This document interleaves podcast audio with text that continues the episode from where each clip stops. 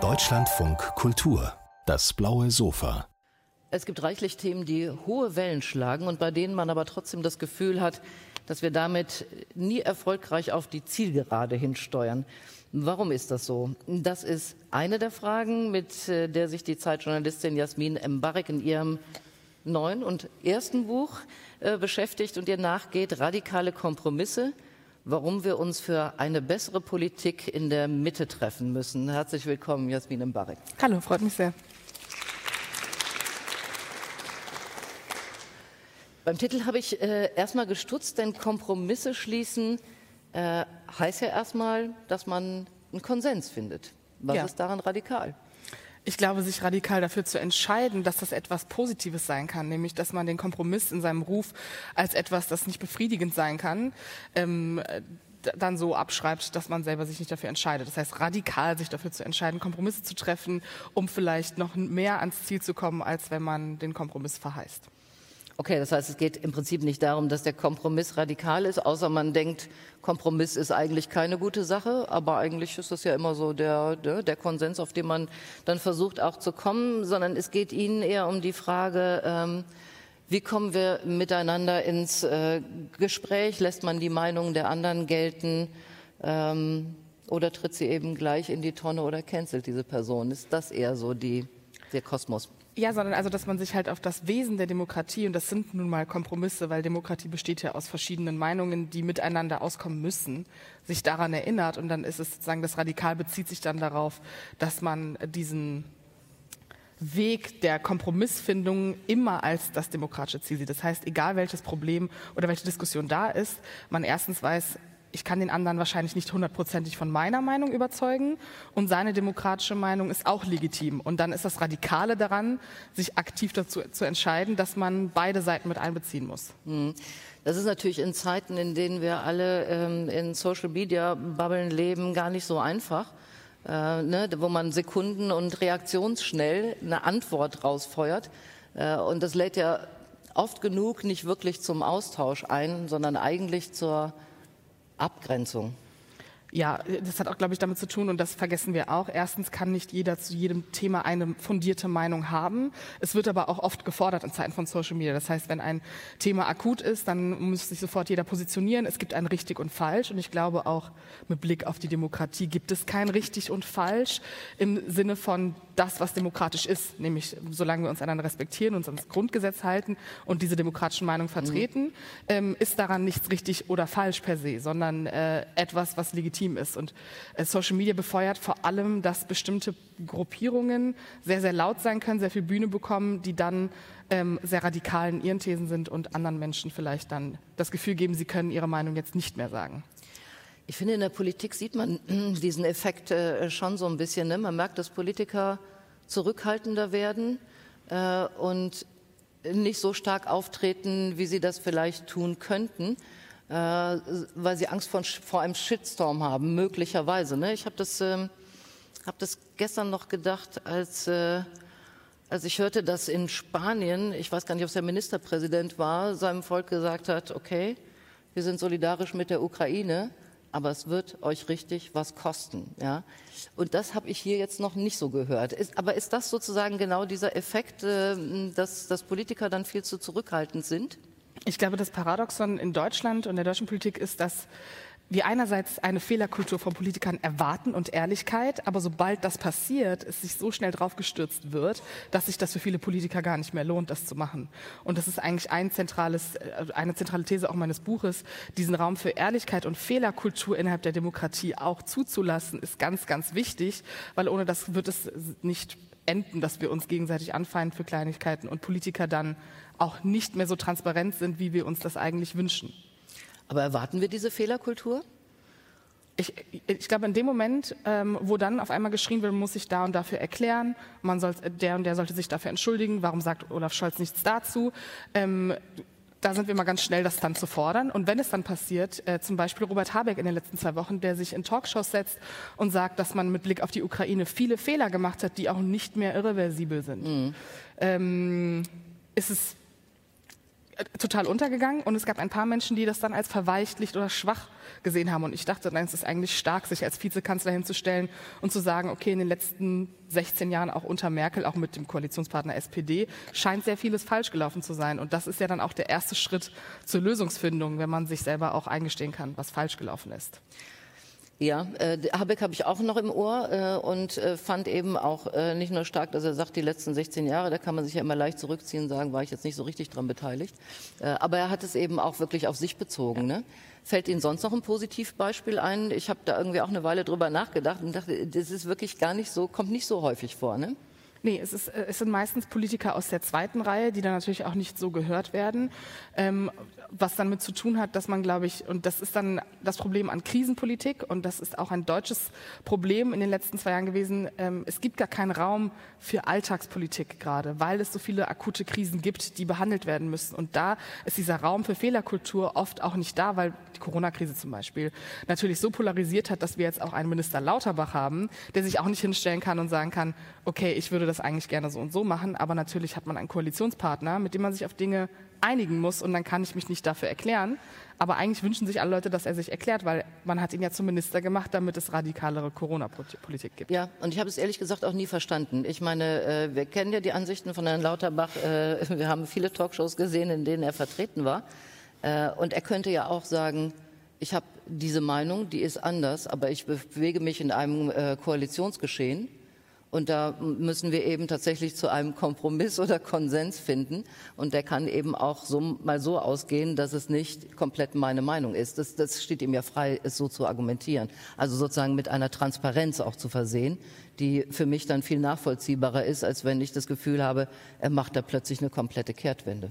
Ja, das würde aber auch voraussetzen, dass man halt vorher nicht ähm, so agiert hat, als könnte man einfach handeln. Also Karl Lauterbach ist ja auch durchaus mit seiner eigenen Einbringung, ähm, dass er Minister werden wollte und seiner eigenen Corona-Politik und seinen Talkshow-Auftritten hat er dieses, diese Erwartung ja auch aufgebaut, dass er schnell handeln kann. Und wenn er sich jetzt dann hinsetzt und das passiert, dann wird also er sagt, wir haben Fehler gemacht oder ich muss auf den Koalitionspartner achten, dann wird dieser Shitstorm trotzdem wieder kommen und dann hat man wieder eine neue Barrikade. Also kann man natürlich nicht so absehen, aber um ein Beispiel noch zu nennen, die Grünen machen das übrigens. Als es hieß 100 Milliarden seitens Scholz, was übrigens äh, hinter den Kulissen auch etwas war, was wohl im Alleingang äh, zunächst passiert ist, mhm. ähm, stellt sich auch Annalena Baerbock hin, die eigentlich überzeugte Pazifistin ist, aber auch sagt, realpolitisch funktioniert das halt nicht. Das trage ich mit als Außenministerin, aber persönlich ist mein Ziel Rüstungsabbau. Und das ist auch was, was gebraucht wird. Das ist ja eine klare Kommunikation. Ich kann in der Krise handeln, aber ich habe einen Koalitionspartner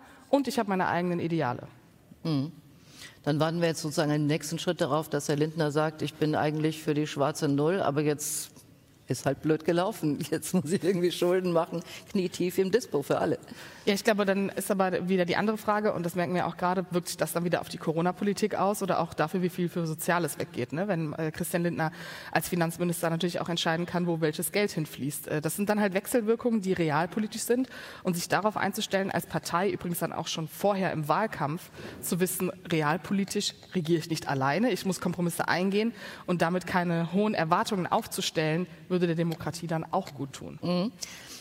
Schauen wir mal darauf, wie diese Debatten äh, verlaufen. Sie greifen ja einige äh, Beispiele auf. Ich nenne mal Atomausstieg und Klimawandel, kommen wir noch drauf.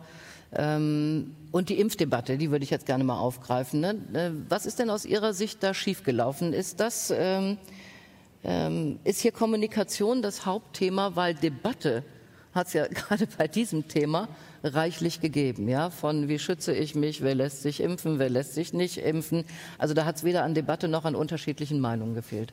Ich glaube, das kann man zunächst auf den Anfang zurückführen, in der nämlich ähm, durch ähm, mehr Souveränität der Bundesregierung, nämlich schneller Entscheidungen, die die Kanzlerin hauptsächlich getroffen hat, man das Gefühl hatte zunächst, es wird, also man weiß, was getan wird. Also die Kanzlerin ist sich bewusst, was sie tut, sie weiß genau, was das bringt und ein Pandemiegeschehen kann man auch als Kanzlerin, äh, die Physik studiert hat, nicht vorhersehen. Das heißt, da hätte man auch durchaus kommunizieren können, ähm, dass man ja nicht weiß, was jetzt passiert. Und das war ja, es wurde immer wieder versprochen, es wird dann und dann wieder Lockerung geben und dann und dann wird es vorbei sein. Man hat absolute Aussagen getroffen und das ist ein Kommunikationsfehler. Das hat dann dazu geführt, berechtigterweise, dass viele Menschen die Demokratie in dem Moment nicht so stark gesehen haben und ähm, man ich glaube, ein Teil, der bereits antidemokratisch ist, gerade die Rechte vielleicht schon vorher äh, dagegen war, aber halt auch Leute mobilisiert hat, genau in diese Richtung, ähm, die man übrigens am Ende auch wieder braucht. Das ist etwas politisch sehr Dummes gewesen, denn jetzt haben wir das Problem, politisch gesehen, dass wir zwei Massen, ich würde sagen drei Massen. Wir haben einmal die Menschen, die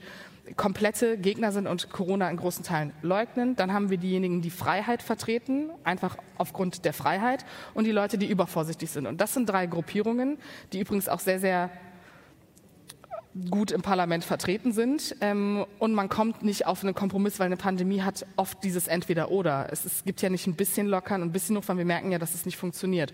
Und dementsprechend hat man sich, glaube ich, in vielen Stellen auch selber in eine Sackgasse gefahren. Ja, ich habe mich gefragt, ob man hier wirklich einen Kompromiss finden kann. Ne? So ein bisschen überspitzt gesagt. Ich würde es in zwei Gruppen jetzt mal der Überspitzung mhm. wegen einteilen. Entzündet sich die Debatte ja auch oder das, der Nicht-Kompromiss äh, an der Freiheitsfrage. Ja? Mhm. Also sollen drei Viertel der Gesellschaft in Geiselhaft genommen werden, nämlich die, die bis unter die Haarkante geboostert sind, äh, weil sich ein Viertel nicht impfen lässt. Oder eben umgekehrt gedacht, dürfen drei Viertel der Gesellschaft die Freiheitsrechte des einen Viertels äh, einschränken. Wo soll der Kompromiss liegen? Ne? Der Kompromiss es ist ja eigentlich eine Abwägung, welche, welche Freiheit zählt mehr. Äh, der Kompromiss entsteht durch die neue realpolitische Situation. Denn die Omikron-Welle, die man vor zwölf Monaten nicht hat in der Fassung kommen sehen, sorgt ja jetzt dafür, dass es durchaus Länder gibt, die sagen, wir leben jetzt mit Corona. Wir lockern jetzt trotzdem, wir nehmen das in Kauf. Und das ist die neue Diskussion, die stattfindet. Das heißt, man kann gar keine alten Debatten mehr aufziehen, sondern die Frage ist jetzt, überwiegt der Teil, der trotzdem Team Vorsicht ist? Machen wir das trotzdem so weiter? Oder sagen wir, Freiheit steht hier im Vordergrund und es ist eine subjektive Entscheidung zu sagen, ich trage weiterhin Maske, auch wenn keine Maskenpflicht mehr gilt, ich gehe mich weiterhin auffrischen, also mit der Impfung oder mache ich es nicht? Und das ist dann die, das ist die Kompromisslage, die gefunden wird. Also dann ist es ja auch eine Kompromisslage, die bei dem Einzelnen liegt. Ob ich sage, gehe ich auf eine Veranstaltung, die 3G ist oder auf eine 2G Plus Veranstaltung. Und ich glaube, das sind dann die Optionen, die sich selber aufdröseln. Ja und nein. Also ähm, äh, ich finde nicht unbedingt, weil die Länder, die geöffnet haben, haben zum Teil eine sehr höhere, sehr viel höhere Impfquote.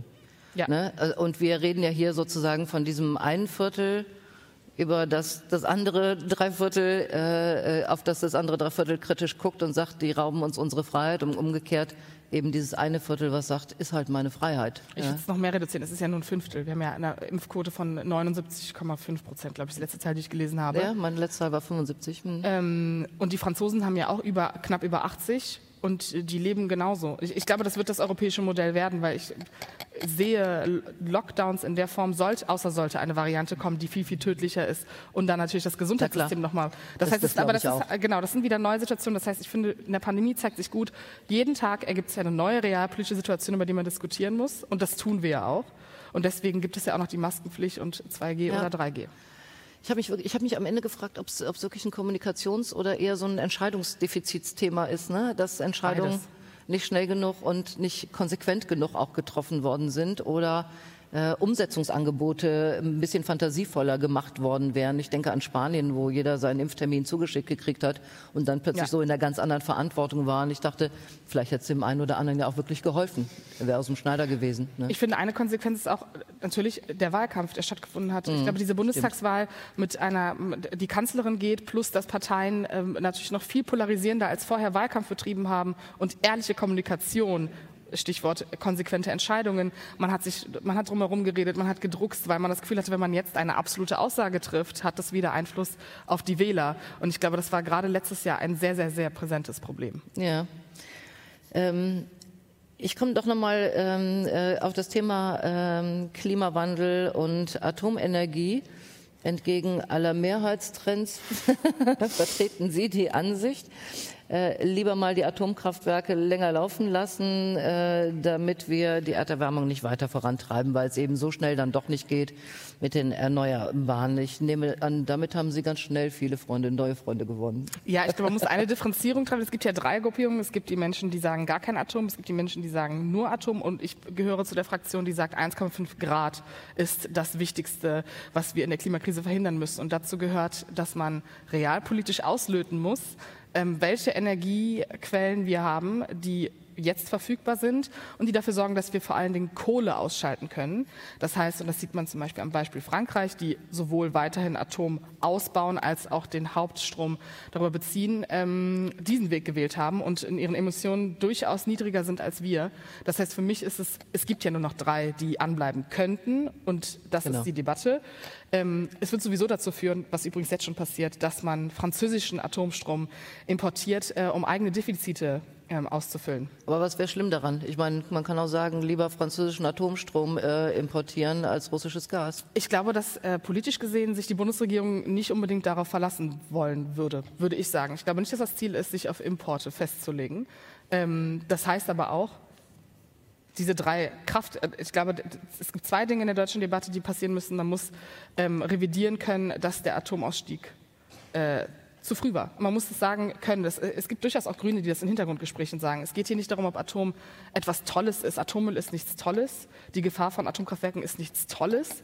Aber es geht hier um äh, Kosten- und Risikoabwägung. Und ähm, da ist Atom durchaus etwas, wo Deutschland einen Sonderweg gegangen ist und damit bezahlt, dass es äh, länger Kohle anlassen muss. Und ich glaube, das ist etwas, was Fridays for Future dann auch noch weniger gefällt, als wenn es bis 2030 Atom gegeben hätte.